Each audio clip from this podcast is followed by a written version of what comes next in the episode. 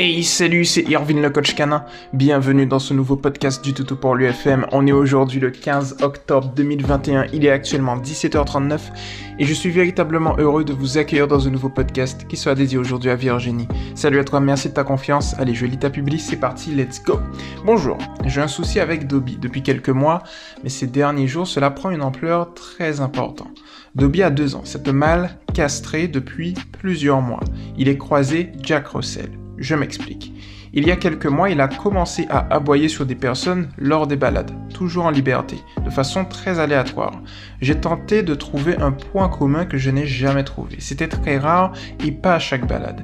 À ce moment-là, difficile de le récupérer, mais pas, mais pas impossible, pardon.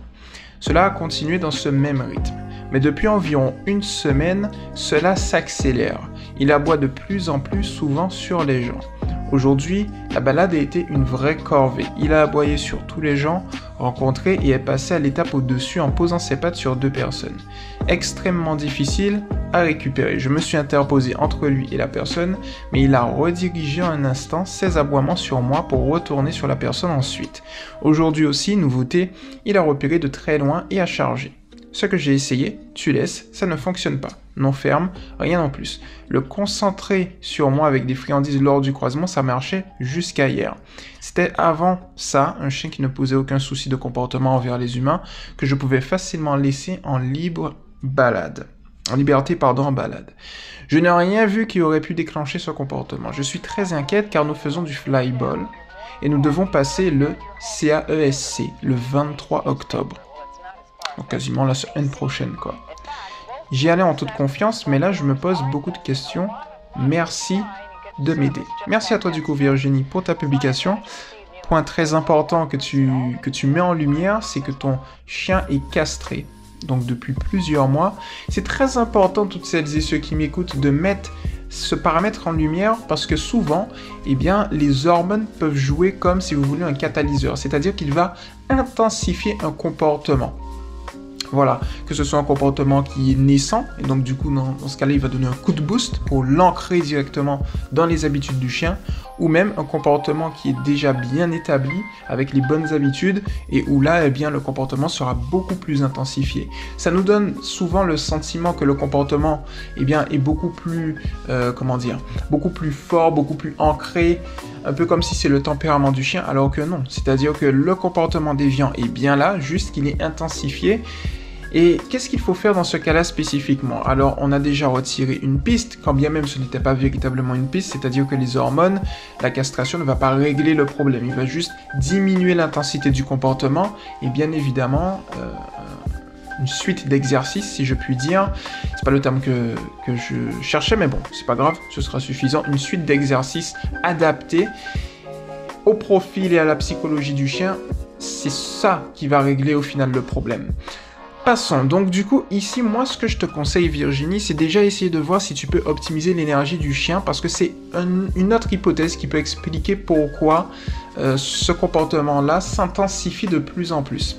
Je t'explique un petit peu. C'est-à-dire que d'une situation peut-être isolée, il y a eu un élément, un paramètre, alors qu'on n'a pas forcément vu au niveau extérieur, mais aussi un autre paramètre interne à lui, qui a pu justement générer ce comportement. Et parfois, tu sais, ça peut faire un effet de ricochet. Je donne un exemple vraiment euh, caricatural, juste pour expliquer. Et en fonction de ce que je te dis, peut-être que cet exemple caricatural est le reflet de ta réalité. Peut-être. Ce sera à toi de voir.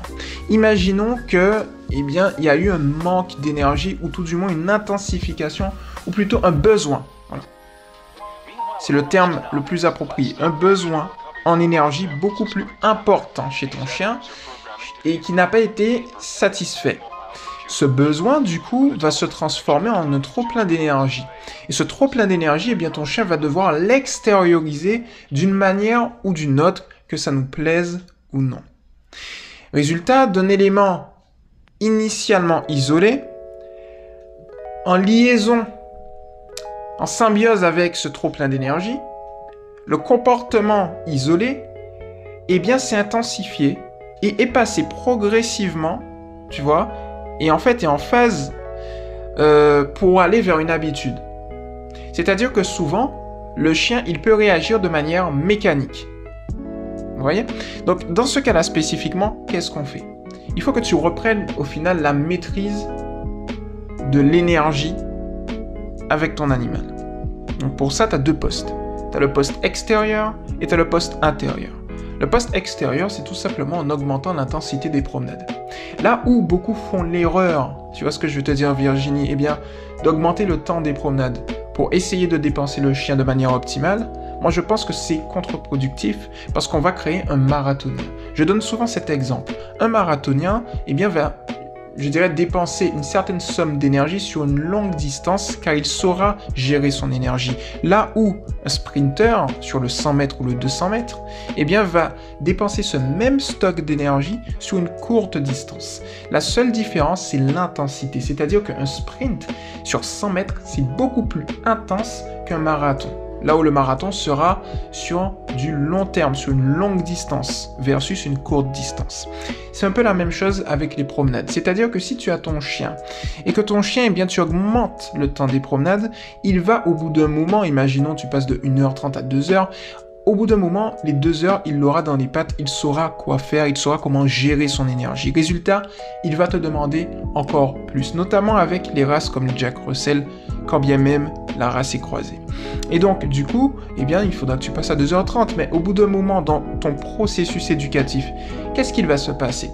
D'après toi et toutes celles et ceux qui m'écoutent, qu'est-ce qui va se passer? Eh bien, en fait, il y aura une limite.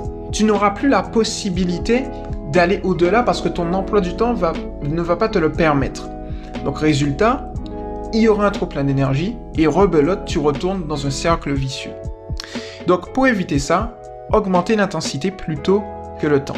Pour augmenter l'intensité des promenades, tout simple, tu peux varier déjà la cadence de ta marche, tu peux alterner entre promenades en laisse de 2 mètres minimum toujours, entre des longes, entre également eh bien, des promenades en liberté. Tu peux l'emmener dans des zones nouvelles pour qu'il puisse justement se dépenser euh, de manière beaucoup plus efficace, notamment au niveau mental.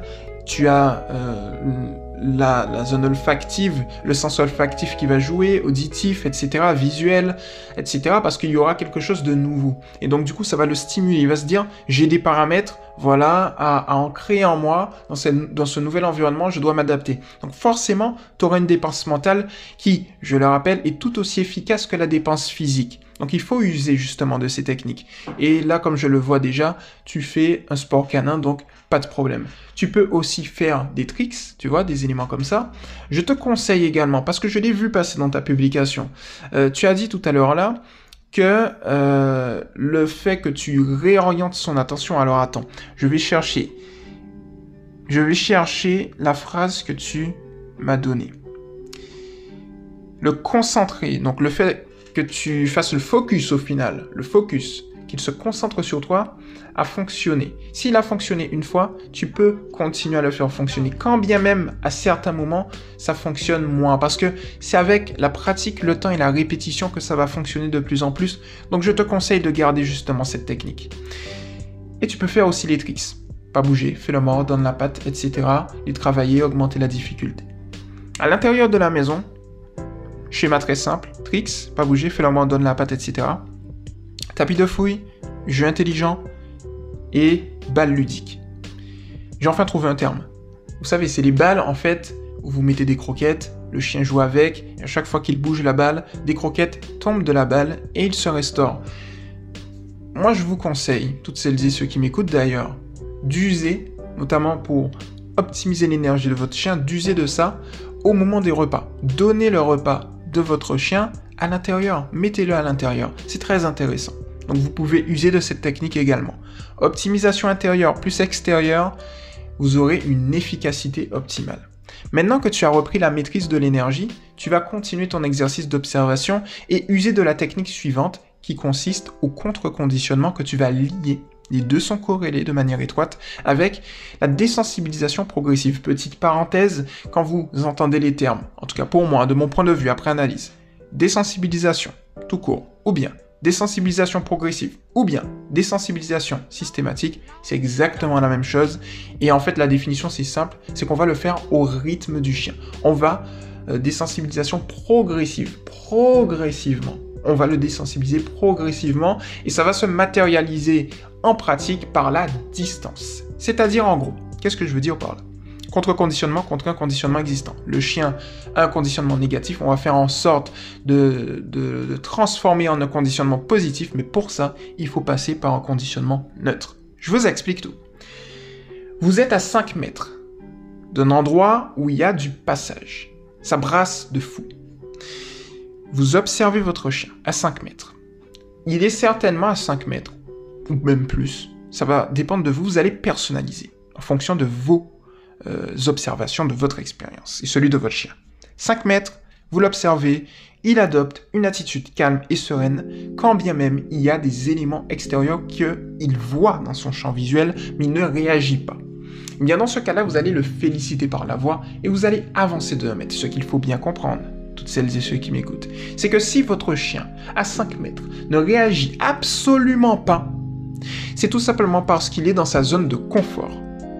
Une zone tellement sécurisé, notamment sur le plan affectif, qu'il se dit pas de danger. Parce que le chien que tu as, en fait, il a peur, il va adopter un comportement de front.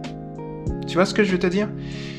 Donc, dans ce cas-là, on observe. Si on voit qu'il est dans sa zone de confort, on félicite, on avance d'un mètre. On est désormais à 4 mètres. À 4 mètres, Virginie toutes celles et ceux... Un de toi, je vais y arriver et toutes celles et ceux qui m'écoutent, c'est difficile à dire, eh bien, on va encore l'observer. Et s'il adopte des petits signaux d'apaisement, c'est souvent le cas, il chouine, il fixe, il fait mine de flairer par terre, il s'assoit, il lèche sa truffe rapidement, des éléments comme ça, on va voir s'il arrive à se calmer de lui-même. Et dans sa psychologie, c'est très important. Parce que s'il est à ce moment-là et qu'il arrive au bout de quelques minutes à se calmer de lui-même, c'est qu'il est dans une zone intermédiaire que j'appelle confort-inconfort. Et cette zone est très intéressante, parce que c'est là qu'il va progresser. Si au bout de 4, 3-4 minutes, il arrive à se calmer, même 2-3 minutes, il arrive à se calmer, vous félicitez par la voix dès qu'il est calme, et vous avancez de 1 mètre. On est désormais à 3 mètres. 5, 4, 3. Si vous voyez qu'à 3 mètres, c'est beaucoup trop intense, et du coup que le comportement de ton chien revient comme le comportement que tu me décris dans ta publication, Virginie, eh bien dans ce cas-là, il est temps de rétrograder. Notamment si tu vois que sur, sur la longueur, au bout de 2-3 minutes, eh bien c'est toujours intense. Rétrograde, recule de 1 mètre. C'est ça en fait, le processus de désensibilisation. Tu avances d'un mètre quand c'est bénéfique, tu recules d'un mètre quand ce n'est pas bénéfique, quand c'est défavorable. Pour lui, comme pour toi et comme pour tout le monde. Tout cela positivement, c'est-à-dire que tu vas juste observer et réagir lorsqu'il adopte le bon comportement, mais sinon ignorer lorsqu'il adopte le mauvais comportement. Et c'est très efficace le fait d'ignorer. J'entends énormément de personnes euh, venir et dire oui, mais ignorer c'est pas suffisant. Si, c'est suffisant. Parce que ignorer prend en compte la psychologie du chien. La psychologie du chien réagit lorsqu'on ignore le mauvais comportement et lorsqu'on félicite le bon comportement. C'est tout simplement du conditionnement opérant. Je ne sais pas si vous avez connu tout ce qui est conditionnement de Pavlov, etc. Eh bien, c'est lié justement à ça, c'est du conditionnement opérant. D'un côté, on va avoir le renforcement positif, en fait. C'est ça, en fait. Et de l'autre côté, on va, avoir le fait d'ignorer. Vous voyez? C'est tout simple. Et donc, quand tu vas faire ça, qu'est-ce qui va te permettre d'avoir des résultats? C'est très simple. C'est la patience, c'est le temps, c'est la répétition. Plus tu fais, euh, déjà, petite parenthèse, très important, base-toi toujours sur une stratégie long terme. Si tu te bases en permanence sur une stratégie long terme, ce qui va se passer, c'est que tu auras des résultats. Par contre, si tu te bases sur une stratégie court terme, ça va être inefficace. Je donne souvent cet exemple. Vous voyez parfois, on, le voit sur euh, la télé ou bien Internet, etc., etc., des courbes de bourse. Et souvent sur ces courbes-là, eh bien, il y a deux éléments importants. La volatilité ou la tendance. Quand vous allez zoomer sur une courbe de ce, style, vous allez voir qu'il y a des montées, des descentes, des montées, des descentes, par exemple sur une semaine, deux semaines ou un mois. Par contre, ce qui peut être intéressant, et c'est une stratégie différente, c'est que certains vont miser sur la montée, d'autres sur la descente, et d'autres vont prendre du recul. Vont reculer et vont observer non pas les montées et les descentes, mais la tendance. C'est-à-dire, quand bien même il y a des montées et des descentes sur du court terme, qu'est-ce que la courbe fait sur du long terme? C'est la tendance. Est-elle haussière? Est-elle baissière? C'est exactement la même chose dans votre processus éducatif avec votre chien. C'est-à-dire qu'en gros, si vous êtes sur du court terme, lundi, ça va monter, ça va être top. Mardi, ça va descendre. Mercredi, jeudi, vendredi, ça va descendre encore. Et vendredi, ça va remonter. Et samedi, ça va descendre. Et dimanche, jusqu'à vendredi prochain, ça va remonter. Et la semaine prochaine, ça va redescendre. Et ainsi de suite. Vous voyez ce que je vous dis Parce que vous avez zoomé. Et pour moi, c'est la mauvaise stratégie d'être sur du court terme. Parce que si vous zoomez, vous allez vous dire, mais cette technique ne marche pas. Si, la technique marche. Le piège, c'est la mauvaise compréhension de la psychologie canine. Dans le sens où une action que vous allez mettre en place aujourd'hui peut prendre effet dans un mois. Mais si vous abandonnez à la deuxième semaine, eh bien vous allez, vous allez changer de comportement. Et donc, les efforts que vous avez faits il y a deux semaines seront anéantis définitivement. Et donc, du coup, vos chances de voir une amélioration dans un mois, elles seront plus là. Donc c'est pour ça qu'il est nécessaire d'avoir toujours, toujours, toujours une stratégie, une vision long terme. Ça vous permet de ne plus stresser, de ne pas vous décourager, de vous dire, ok, je prends 4, 5 mois pour régler le problème. Je vais te répondre tout à l'heure, Virginie, par rapport à la question et tes inquiétudes tout en bas. Ne t'inquiète pas, pour le 23 octobre, je te réponds. Mais si vous êtes sur une stratégie long terme, 4, 5 mois pour résoudre le problème, c'est top. C'est vraiment top. Ok? Il est possible que vous résolviez le problème au bout de un mois ou même trois semaines ou deux semaines, mais qu'importe. Au moins, vous avez le bon état d'esprit. Ce qu'on appelle mindset. Bon, on est en France, bon état d'esprit, quoi. Donc, du coup, moi, je suis de la politique du long terme. Ok? Donc, on use du long terme. Donc, voilà pour le coup. Tu peux varier aussi avec différents chiens, mais de toute façon, ça c'est automatique. Tu vas le faire automatiquement. Tu vois? Donc il n'y aura pas de souci. Euh, alors, dans l'exemple, je crois que j'avais donné comme élément euh, des chiens, mais bien évidemment, tu l'auras compris, tu peux le faire avec des humains et ce sera au top du top. Alors maintenant, euh, je vais juste regarder un petit truc.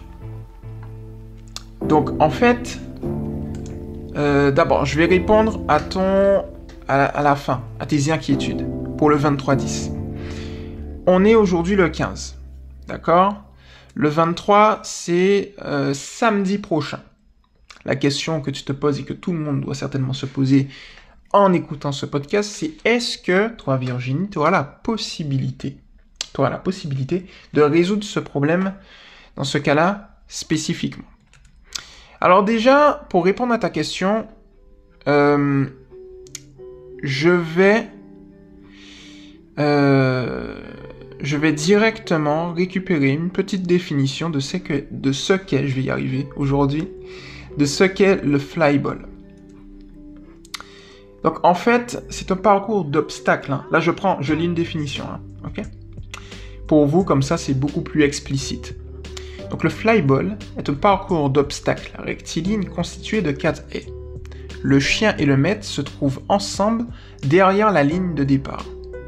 Le chien doit effectuer le parcours seul le plus vite possible. Quand le chien a franchi ces obstacles, il doit actionner une flybox ou lanceur en appuyant sur une pédale. Par cette action, une balle sera éjectée. L'animal à quatre pattes devra alors l'attraper au vol et franchir de nouveau les haies pour la rapporter à son maître.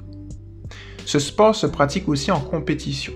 Le flyball est alors un sport de relais pour lequel deux équipes de quatre chiens s'affrontent. Le terrain de flyball est constitué de deux parcours parallèles, un pour chaque équipe. Derrière chaque ligne de départ se trouvent donc quatre chiens et quatre référents affectifs. Vous l'aurez compris, j'ai changé parce que le terme maître, je ne vois pas l'intérêt. Voilà.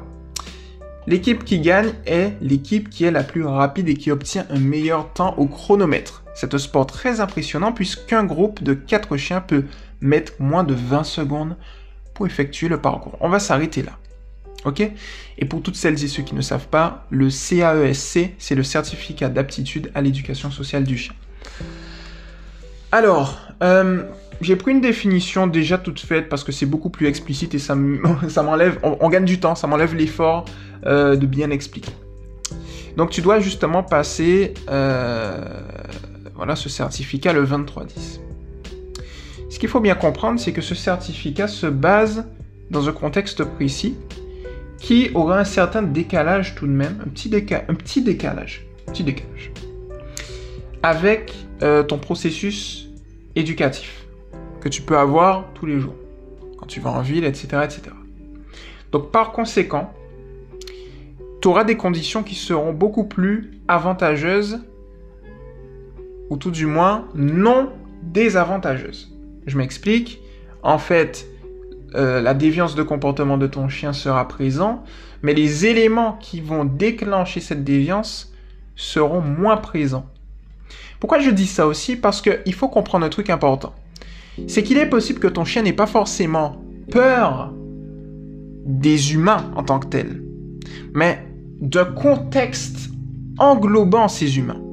C'est-à-dire qu'il est possible que dans un champ où tu vas croiser des gens, peut-être que son comportement sera totalement diamétralement opposé eh bien, à un croisement avec ces mêmes personnes en ville, avec différents éléments.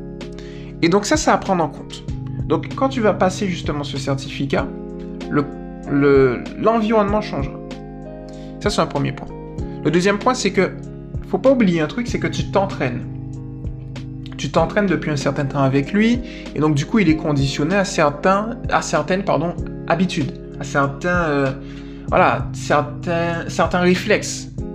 C'est le terme que je cherchais. Euh, qu'il va sortir de manière mécanique. Quand je dis mécanique, c'est vraiment du tac au tac, quoi. C'est un peu comme mécanique, c'est un peu comme, vous savez, au début, lorsque vous passez votre permis de conduire, vous passez la première difficilement, vous regardez tout le temps, et puis au bout d'un moment, après trois ans de pratique, vous avez eu votre permis, bien évidemment, hein, et, euh, bien, au, bout de trois ans de pratique, voire même, c'est d'ailleurs beaucoup plus tôt, hein, moi par exemple, je l'ai eu tout de suite. Voilà, au bout de, à la fin, quand vous avez votre permis, vous avez déjà les réflexes, vous regardez plus la boîte de vitesse. Voilà. Si bien sûr elle est manuelle. Parce bon, c'est différent, c'est automatique. Et donc du coup, c'est ça mécanique. C'est-à-dire, vous passez Premier, première, deuxième, troisième, quatrième, cinquième, sixième en fonction des voitures, sans voir. C'est un réflexe. votre corps le fait inconsciemment. C'est la même chose pour le chien. Ok? Donc, du coup, il est possible que ces réflexes ressortent et qu'ils se mettent dans une, une condition positive qui fait que il va pas réagir. Donc, je pense qu'à ce niveau-là, il n'y aura pas stress. Maintenant, traiter la déviance de comportement en une semaine. C'est la question qu'il faut se poser. Moi, je vais rester cohérent avec toi et sincère. Je ne peux pas te garantir ça. Pour la simple et bonne raison que, comme je te l'ai dit, je reste cohérent, on est sur du long terme. Donc, sur du long terme, c'est sûr que tu vas réussir. Après, est-ce que il est possible de résoudre le problème en une semaine? Oui, il est possible. Ça ne veut pas dire que tu... Euh, comment dire? Ça ne veut pas dire que sur le papier, c'est impossible, c'est possible. Parce qu'on ne sait pas quelle est la vitesse d'implémentation de ton chien. Donc, c'est possible. Tu vois, je laisse l'ouverture. Je reste cohérent comme je t'ai dit, stratégie long terme, mais résultat beaucoup plus rapide qu'on ne le pense. C'est là la nuance en fait. J'espère que vous comprenez cette petite nuance. Cette stratégie long terme que je vous propose, c'est dans votre esprit qu'elle est.